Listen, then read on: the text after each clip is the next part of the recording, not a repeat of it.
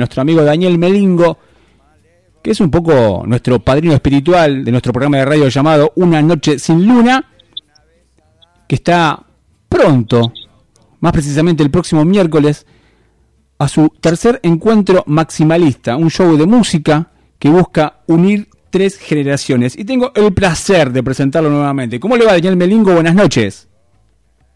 Buenas noches, Gabriel, ¿cómo estás? Un, placer siempre recibirte porque siempre te digo y siempre cuento que sos como nuestro padrino espiritual de este espacio radial desde Una Noche Sin Luna. Bueno, bueno, ejerciendo que el padrinazgo, ¿cómo no? Bueno, se me hace que esta idea que, hiciste de, de, este tercer encuentro maximalista, como lo llamás, es más bien un festejo de la amistad. ¿Puede ser o me equivoco? No se equivoca, don Gabriel, así es. Porque la amistad ante todo, sin amistad no vamos a ningún lado. Mira los políticos. Es verdad. ¿Y cómo, cómo surgió este encuentro maximalista que va a ser el próximo 23 de agosto ahí en Niceto, Dani? Y surgió de la imaginación del público.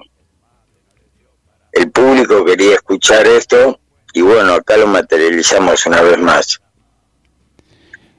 por supuesto que después de cuatro años de ópera linchera con esto, ah, ¿qué, ¿cuál es principalmente el cambio radical que hay entre una obra y la otra? ¿Sobre cada encuentro maximalista se refiere? Sí. Bueno, que son días diferentes. Lo que es igual es el mismo día miércoles, porque le voy a explicar que hay una razón mística que sea los miércoles. Mirá que bueno porque sale de adelanto que el miércoles 6 de diciembre va a ser el cuarto encuentro maximalista. Bien. Con Estefanía Ríos de invitada. Bien. Por supuesto. Bien. Y, en esta juntada, bueno, creo que están gran parte de tus amigos. Fernando Noy, Katy Aleman, eh, bueno, eh, Pipe Correa, muchos muchos invitados. Nilo Kruk. Sí, pero como tenemos un millón de amigos como Roberto Carlos, no, no nos alcanzan las manos de todos para contarnos. Y, y escuchá, Dani, y si yo te digo todo tiempo pasado fue, ¿qué le ponemos al final? Eh, puntos suspensivos, tres puntos suspensivos. Nada más. Lo que fue, lo que fue fue. Y lo que será todavía no es. Y y a ver, eh, ¿cómo, ¿Cómo es esta experiencia de, trabajar con tu hijo, por ejemplo? Y fantástica, amorosa, eh, colaborativa, de enseñanza mutua, como los sensei. y seguís aprendiendo, por supuesto, porque las nuevas generaciones siempre nos traen nuevos aprendizajes. Por supuesto, tenemos que estar abiertos a tener un buen movimiento de cintura, ¿no? Sobre todo la reinvención que nos la traen las nuevas generaciones, siempre mirando hacia las raíces.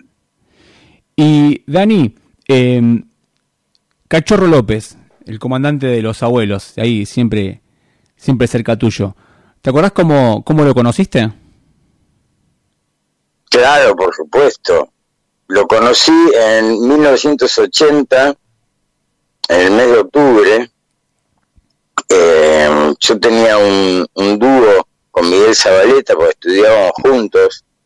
El dúo se llamaba Fugaceta, un trío, miento, un trío. Éramos tres. Eduardo Percal en, el violonchelo, Miguel Zabaleta en piano y, y voz, y yo en clarinete y guitarra. Y bueno, un día al final de un ensayo, que tocábamos en el salón de la casa de Miguel, la casa familiar, de la calle eh, Marcelo T. y Montevideo. En el piano, ensayamos alrededor del piano que cuando venía lo tocaba su tío, el Mono Villegas, un, un hermoso, sonaba de maravillas. Y bueno, un día vino recién llegado de Ibiza y de Londres, Cachorro López, con el pelo largo y con una vincha, y me nos contó el proyecto que tenía de traer a Miguel Abuelo. En ese momento se me magnificó muchísimo Miguel Abuelo. eh, como te imaginarás, en ese, pasó a, ser un hito automáticamente porque para mí era hablar de un prócer, ¿no? De mm. los comienzos del rock nacional. Y bueno, así fue que llegó Miguel y conformamos el Miguel Abuelo Trío. Y así lo conocí a Cachorro. Así lo conocí a Cachorro. Después fuimos parte de los Gabanes en el Ring Club, que fue la primera formación antes de debutar como los abuelos de la nada en el cual Miguel Abuelo tocaba percusión y actuaba, era el juez, en el juicio era el doctor Moró del Ring Club, Cachorro del bajo, Andrés la batería, y así pasaban pasaban las semanas, los, los meses, los años, hasta que llegamos a nuestros días. Y bueno, hablando del tiempo, pasaron 25 años de aquel disco Tangos Bajos, ese disco que sacaste el carnet de arrabalero para siempre, Dani. ¿Entraste con algún poder al tango? Sí, bueno. Debo decir que gracias a Fernando Zamalea, que él es el factotum de ese querido álbum, Tangos Bajos, él me dio las canciones de Entre Casa y me dijo, esperé que voy a buscar los bandoneones, sacó las melodías y me dice, esto es tango, lo tenemos que grabar. Y así, dicho y hecho, fuimos a, al, estudio de, de Quique Bermúdez, de Chiche Bermúdez, perdón, en la calle Medrano, y ahí grabamos en, cinta abierta de media pulgada, ocho pistas, muy sencillo, muy analógico, muy lindo, jugamos con las velocidades y con esas canciones que quedaron con el tiempo tan emblemáticas. 25 años pasaron. ¿Entraste con algún pudor o algún miedo? ¿Te interesaba lo que, no, Nos caracteriza, va, lo que debería caracterizar eh, al artista es el caradurismo, ¿no? La falta de poder justamente es uno de los condimentos más importantes, la incorrección política, eh, la falta de vergüenza, digamos, y aprender de los errores, por supuesto, el, el gran maestro, el único gran maestro. ¿Tuviste que sacarte algún de encima algún shaiter rockero? ¿Perdón? ¿Tuviste que sacarte de encima algún shaiter rockero para, para captar al tango para aprender algún tanguero o no? Mira, mi, mi, mi trayectoria siempre fue sumar. Sí. Eh, nunca supe restar.